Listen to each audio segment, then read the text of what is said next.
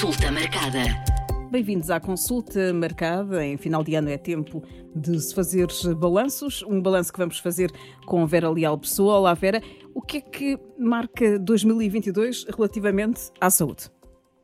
Então, olá, olá Mónica, olá, estimados ouvintes.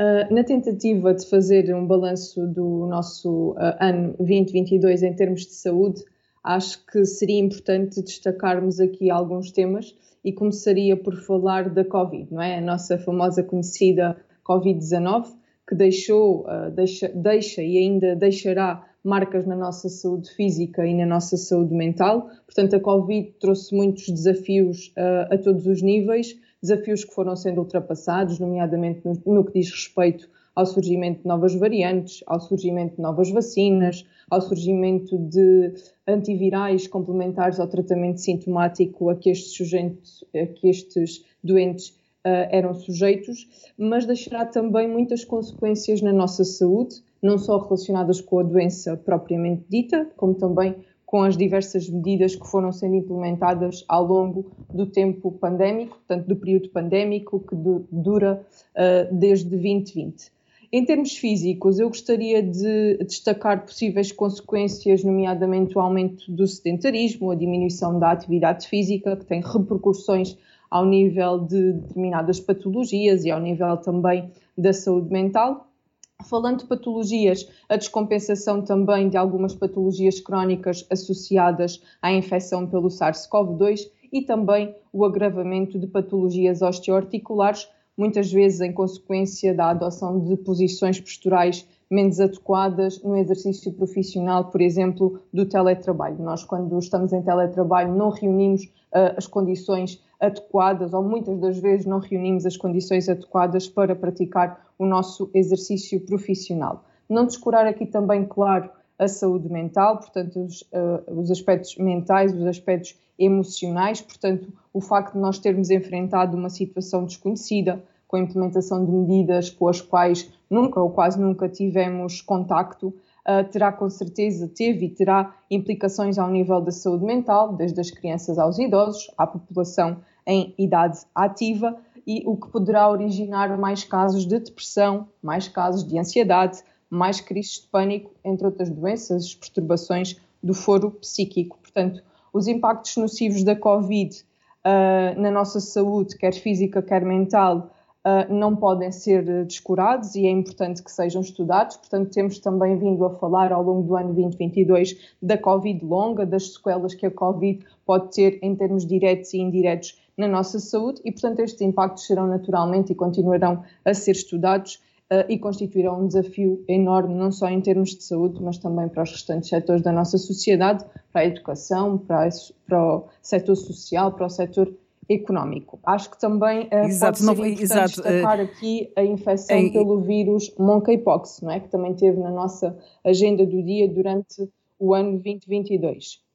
O que gostaria de salientar é que, uma vez mais, à semelhança da Covid, uh, esteve esta infecção humana pelo vírus monkeypox esteve associada a algum grau de incerteza, portanto, a quando detecção dos primeiros casos da infecção em humanos, fator que muitas vezes também é potenciado pela desinformação. Portanto, a infecção humana pelo vírus monkeypox, só para recordar, o varíola dos macacos, é uma infecção que é provocada por um vírus de DNA da mesma família que o vírus da varíola humana, que foi considerado erradicado em 1980 e que se trata de uma doença zoonótica e o que é que isto quer dizer? Que se pode transmitir de animais para humanos. E se até então a transmissão ocorria maioritariamente por esta via, a atual situação epidemiológica a nível internacional caracteriza-se pela transmissão da infecção de pessoa a pessoa, que pode ocorrer quer através do contacto físico próximo, pele com pele, pele com mucosas, uh, mucosas com pele, ou através de contacto com utensílios pessoais contaminados pelo vírus. Este, neste tópico, penso que também importa referir e dar aqui um ponto de situação da situação epidemiológica a nível nacional, portanto, a última informação semanal emitida pela uh, Direção-Geral da Saúde, que incluía casos reportados até 25 de novembro, porque até então a informação era emitida semanalmente e desde então passa a ser mensalmente, portanto, os dados que temos mais atualizados até à data são até 25 de novembro.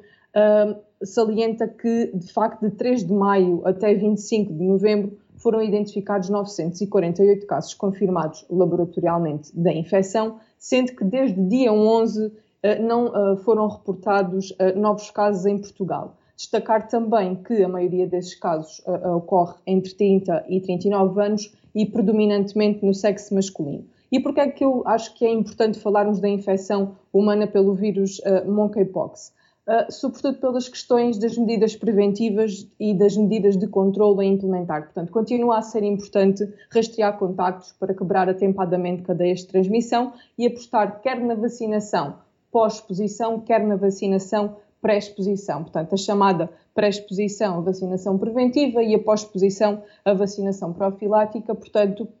uh, perante os grupos elegíveis. Neste aspecto, e apesar de estarmos num patamar em termos de evolução favorável da situação epidemiológica, quer a nível nacional, quer internacional, gostaria de uh, salientar alguns desafios que ainda atravessamos, nomeadamente a articulação entre os diversos níveis de prestação de cuidados, cuidados de saúde primários e cuidados hospitalares, e também no que diz respeito à gestão de recursos, nomeadamente de vacinas. Falando em vacinas, portanto, desde o início da disponibilidade de vacinas que datou ali meados de julho até ao início de novembro, já haviam sido vacinados contra a infecção pelo vírus monkeypox cerca de 1.500 pessoas, no contexto do atual surto, das quais, das quais 850 em contexto de vacinação preventiva. Portanto, dar aqui o cunho de facto para a importância da vacinação preventiva e da adoção cada vez mais de medidas de controle e medidas preventivas e destacar que ainda esta semana foi atualizado o enquadramento normativo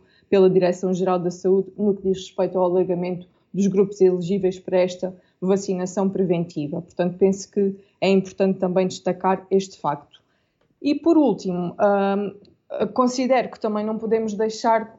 de falar da guerra na Ucrânia, e aqui eu focava-me mais nos aspectos indiretos, uh, aspectos indiretos e efeitos indiretos nocivos para a nossa saúde e não propriamente os diretos. Portanto, relativamente à guerra e a outros conflitos armados, importa um, destacar que teve e tem para nós, em termos de gestão de informação, uma vez mais, e das questões associadas à desinformação, uh, a incerteza em termos de, envolvi de, envolvimento, não é? Portanto, Portugal, um país uh, como um país que não está envolvido, mas que pode vir a estar e que originou e ainda pode originar alguns episódios de ansiedade, algumas dificuldades em dormir, algumas dificuldades de concentração, portanto, todo este grau de incerteza associado a situações de conflitos a provocar aqui algumas repercussões nas nossas atividades diárias, falando das repercussões indiretas, claro está, e não descurando as diretas, que também são muito importantes. Um, neste aspecto, aquilo que destaco é mesmo o consumo de informação. Portanto, é importante, perante estes assuntos e outros assuntos que estão na agenda do dia, que tenhamos atenção quer à quantidade, quer à qualidade da informação que consumimos. Portanto, a desinformação é uma péssima aliada da nossa saúde mental e no que diz respeito aqui à guerra tivemos uh, a percepção disso mesmo. Uh, portanto, há que ter uh, foco é, nestas questões e há que cada vez mais zelar em prol da nossa saúde mental por um consumo de informação adequado e de qualidade. Em relação a 2023, na última semana falámos aqui uh, no nosso podcast de, das, infe das, infecções eh, respiratórias, da gripe, de, de, uh, com uma estirpe mais, que está a ser mais violenta. Uh, quais são os desafios para o próximo ano e será que janeiro vai começar com, mais complicado do que está a ser dezembro, nomeadamente em relação à gripe?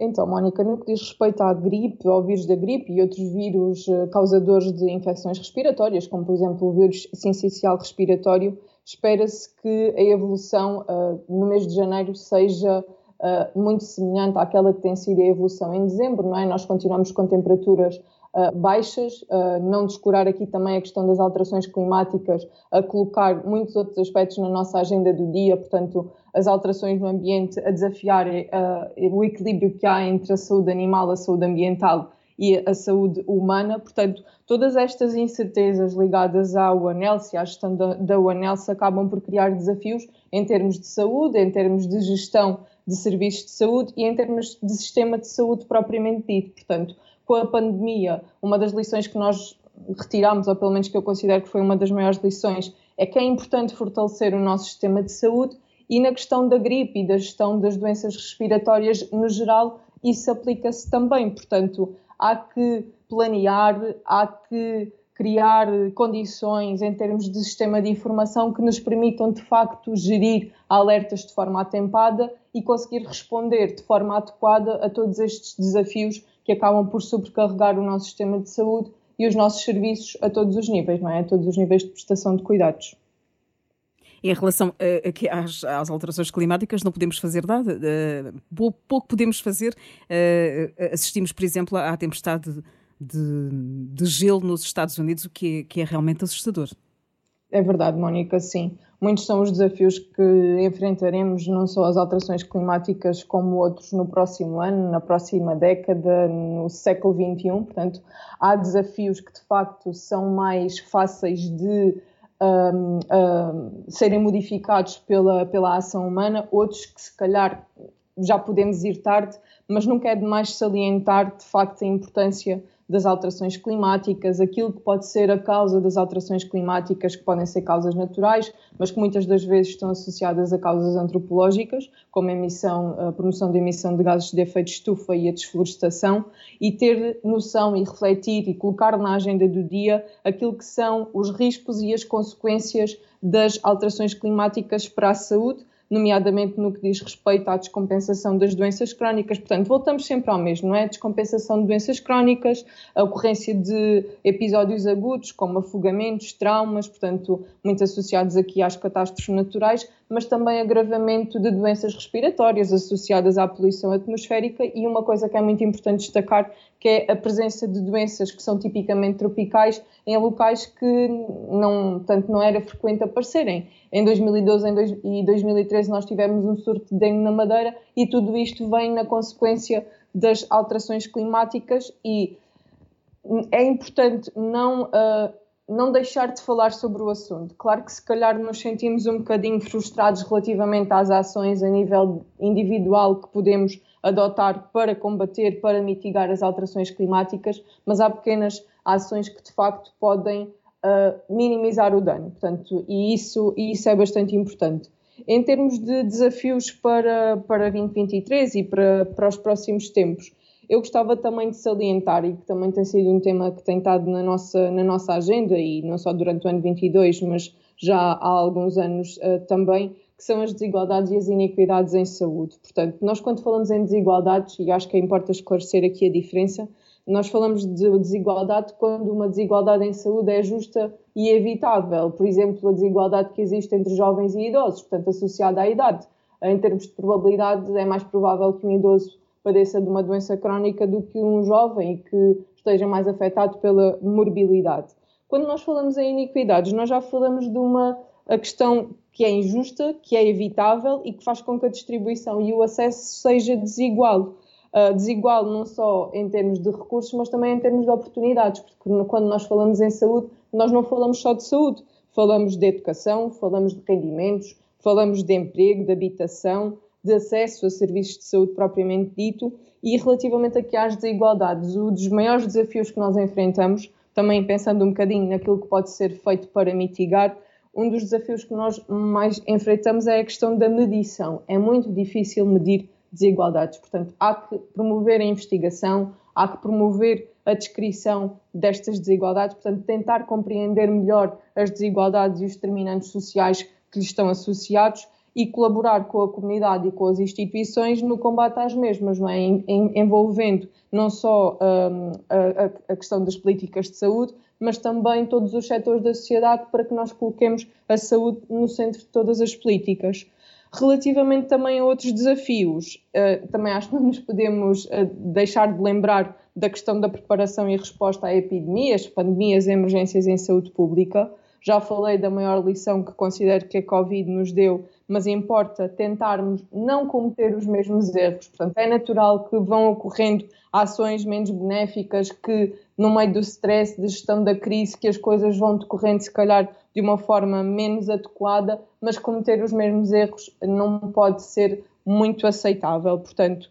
outra lição que a Covid, a gestão da pandemia da Covid nos pode ter trazido é de facto esta questão do planeamento, da coordenação, portanto, criar elaborar planos de contingência e de emergência que nos façam, de facto, uh, permitir agir de forma atempada e adequada. E outra questão muito importante é a questão da monitorização. Se nós tivermos um sistema de informação robusto e que responda às nossas necessidades, e claro que cada emergência de saúde pública é uma emergência de saúde pública, mas em termos de características tem a premência na nossa atuação, a nossa atuação é tempada por forma a quebrar cadeias de transmissão, fará com que, se este sistema de informação responder às nossas necessidades, que nós consigamos, de facto, conseguir agir atempadamente no que diz respeito a estas situações. Uh, outra questão também importante e hum, na preparação e resposta a pandemias é a questão da garantia da força de trabalho. Portanto, nós assistimos durante a pandemia uh, ao burnout de muitos profissionais, e falo não só de profissionais de saúde, como profissionais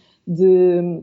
do setor social, como profissionais do setor da educação. Portanto, há que também prever e garantir esta força de trabalho em termos de recursos humanos para que se continua,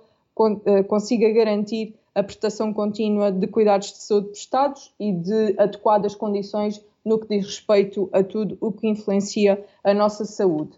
Uh, por último, e ainda aqui na preparação e resposta a epidemias, salientar também a importância da comunicação e da mobilização social, e com a pandemia isso ficou bastante, bastante marcado. A forma como fomos comunicando à medida que a situação evoluía teve com certeza influências uh, na, na forma como também gerimos a situação epidemiológica. Uh, relativamente ainda a desafios, e também já fui falando um bocadinho na, na intervenção anterior, a saúde mental. A saúde mental é de facto uh, muito importante, muito importante ao longo do ciclo de vida. Com a pandemia, penso que não só o setor da saúde, como todos os outros setores da sociedade, um, constataram que de facto a saúde mental é fundamental para o desempenho de todas as nossas funções básicas tem muitas consequências, não só relacionadas com a sobrecarga dos cuidadores, com o absentismo laboral, portanto, aqui consequências em termos de produtividade e em termos de economia, também o estigma social que tem associado e a mudança de comportamentos no que diz respeito a este, estigma eh, gera aqui muitos desafios, mas também com a culpabilização, a violência que gera. Portanto, a saúde mental ainda traz muitos desafios e é cada vez mais importante que as políticas de saúde mental sejam integradoras e coloquem todos os setores na mesma linha de pensamento para que de facto consigamos atingir os objetivos uh, pretendidos, que é que as pessoas vivam bem vivam bem e garantam o seu bem-estar não só biológico, como psíquico, como social, porque tudo isso tem consequências na sua vida laboral, educacional, o que quer que, que estejamos a falar. Em relação uh, eh, um, aos temas que abordámos em 2022, Vera, há algum tema que, que seja importante sublinhar para prepararmos uh, este novo ano que está quase a começar? Sim, Mónica, não descurando uh, todos os temas, não é? Porque todos os temas que nós aqui abordamos são importantes, mas pensando já nos conselhos a dar, cuidados a ter para vivermos com mais e melhor saúde no próximo, no próximo ano, eu destacaria dois episódios que uh, foram gravados uh, neste, neste ano de parceria. o primeiro que dizia respeito ao sono, portanto, como dormir melhor, portanto, e no qual foi destacado pela colega Ana Beatriz Nunes que de facto a higiene do sono é muito importante, é durante o sono que restabelecemos as nossas funções básicas e que recuperamos a nossa função psíquica e física. Uh, claro está que as necessidades de sono variam de acordo com a idade, variam também de acordo com o indivíduo e temos que ter isso sempre presente, mas a privação do sono constitui uh, um risco para todos os indivíduos, nomeadamente no que diz respeito à ocorrência de acidentes, ao desenvolvimento de determinadas patologias, pior performance no trabalho, mau aproveitamento escolar. Portanto, de facto, o que eu gostava de salientar uh, era algumas das recomendações que também foram mencionadas anteriormente, que uh, permitem melhorar a nossa qualidade de sono, nomeadamente a promovermos um horário de sono regular, portanto, deitarmos ou tentarmos deitar sempre à mesma hora e acordar à mesma hora para garantir aqui que o nosso ciclo circadiano é um ciclo regular. Relativamente às cestas, às cestas importa também ter algum cuidado, portanto, importa que as cestas não cedam os 45 minutos. Importa também evitar consumir bebidas estimulantes, como café antes de dormir, consumir refeições pesadas e uh, propiciar que as condições em termos de ambiente no local onde vai decorrer o nosso sono sejam as mais adequadas possíveis. Uh, relativamente também a outro episódio que penso que será importante destacar, uh, é o episódio em que falamos de quiet quitting uh, e que foi um episódio que foi, que foi gravado pelo Dr. Gustavo Tato Borges, presidente da Associação Nacional dos Médicos de Saúde Pública, e o que é que quiet quitting, só para recordar, queria dizer? Portanto, significava desistência silenciosa e tratava-se de uma atitude, trata-se de uma atitude perante o trabalho que protege a nossa saúde mental. Portanto, aqui a saúde mental sempre na nossa esfera uh, e aqui muito presente neste, neste nosso diálogo de hoje. Portanto, saúde mental especificamente dos trabalhadores, na qual o trabalho assume uh, uma importância na nossa vida, claro, mas sem assumir um papel central. Portanto, quando estamos no trabalho, estamos 100% disponíveis, estamos 100% focados, mas quando termina o nosso horário laboral, uh, as atividades laborais cessam por completo. Uh, portanto, neste âmbito, gostava de salientar de facto que a adoção desta atitude perante o trabalho vai fomentar uma melhor gestão do equilíbrio da nossa vida profissional e pessoal e, consequentemente, protegerá a nossa saúde mental, não só dos trabalhadores, mas também de todos nós ao longo do ciclo de vida. É, mais algum conselho para este início de 2023? Sim, Mónica, tinha, trazia aqui mais alguns conselhos, uh, conselhos que poderão uh, ser elencados em termos, em termos de saúde, mas antes de passar aos conselhos, muito rapidamente queria apenas deixar duas dicas. Uh, quando estamos a preparar o início do novo ano, penso que pode ser importante fazermos um balanço, como fizemos aqui no início deste nosso episódio de 2022, portanto, o ano que passou, tentarmos perceber em termos de realizações, em termos daquilo que eram os nossos objetivos para esse ano, o que é que conseguimos cumprir, quer em termos pessoais, quer em termos familiares ou profissionais, porque isso vai ajudar com certeza a que iniciemos o novo ano uh, de uma forma mais uh, objetiva, e com, com tudo, uh, tudo aquilo que são as nossas percepções em termos de realizações e sucessos para o novo ano que se avizinha. Na questão de traçar objetivos para o novo ano, importa também salientar que uh, há que ser realista, não é? Porque as pessoas têm muita tendência de traçar objetivos que são uh, irracionais e irreais e querem tentar mudar muita coisa ao mesmo tempo e uh, se não estabelecermos metas alcançáveis, com certeza que as coisas não vão decorrer conforme o esperado. Há que também ser ambicioso QB, portanto, tentar mediar aqui aquilo que é um, eh, irreal daquilo que poderá ser mais próximo da realidade e tentar também fazer um esforço de acompanhar aquilo a que nos propusemos. Se nós, durante o ano, o ano fomos acompanhando aquilo a que nos propusemos, claro que vão sempre surgindo as situações a nível pessoal e profissional, mas se aquilo que nós conseguimos controlar for sendo acompanhado, com certeza também conseguiremos melhorar as, nossas, as nossas performances uh, a todos os níveis. Conselhos propriamente ditos, gostava de deixar alguns. Um, o primeiro diz respeito ao planeamento, falar aqui também muito de planeamento e planeamento do nosso dia a dia. Se nós planearmos o nosso dia a dia, as nossas tarefas diárias, aquilo que efetivamente tem que ser feito hoje e aquilo que pode passar para amanhã, com certeza nós conseguimos, uh, conseguiremos gerir muito melhor o stress do dia a dia. Importa também saber delegar tarefas, portanto, aquelas tarefas que podem ser delegadas são mesmo para ser delegadas, senão vamos ficar sobrecarregados. E quando falo de sobrecarregados, é a nível pessoal ou profissional. Ser mais ativo também é um conselho que queria deixar, e quando falo em ser mais ativo, não estou propriamente a falar de prática de exercício físico propriamente dita. Estou a falar de caminhadas que nós podemos fazer no decorrer do nosso dia a dia, nomeadamente na hora do almoço ou de pequenas, um, um, de, de, pequenas atividades que podemos fazer também no decorrer da nossa manhã ou da nossa tarde de trabalho. Portanto, passado uma hora de estarmos sentados, levantarmos um pedacinho, esticarmos as nossas pernas e tentarmos nos manter aqui mais ativos uh, no dia a dia.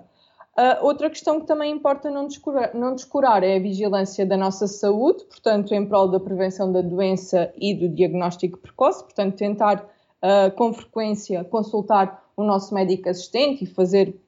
uh, um check-up clínico, um check-up laboratorial. Claro que isto dependerá também da nossa idade e dos nossos antecedentes, mas não descurar a questão da, no, da vigilância da nossa saúde e a questão da prevenção. E depois aquilo que são os conselhos que muitas das vezes damos ao longo do ano, que é a prática de exercício físico regularmente e tentarmos uh, aqui retomar nossa, a nossa atividade física que quebramos um bocadinho no decorrer da pandemia, com as medidas também, da pandemia que também foram implementadas uh, nos últimos dois anos. A questão da promoção da higiene do sono, que também falei anteriormente. A questão da alimentação saudável e sustentável.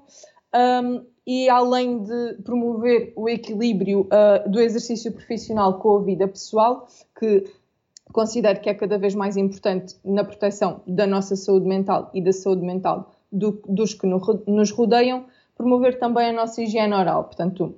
se nós tivermos uma higiene oral adequada, nós vamos prevenir problemas uh, como as doenças gengivais e o mau hálito, e portanto é recomendado que pelo menos uma vez por ano nós façamos também aqui o nosso check-up dentário e uma limpeza oral para garantir que, em termos de saúde oral, também todas as condições ficam reunidas. Não descurar também a manutenção da atualização do nosso boletim de vacinação em prol da proteção da nossa saúde e também da saúde dos que nos rodeiam. Posto isto, Vera, é, resta-me desejar um bom ano. Bom ano à Vera e um bom ano a, a todos os que ouvem o podcast Consulta Marcada. Obrigada, Mónica. Desejo também a todos os ouvintes uh, um ano de 2023 recheado de sucessos e realizações pessoais e profissionais, que seja de facto um ano que nos traga muita saúde e bem-estar biopsicossocial. Obrigada.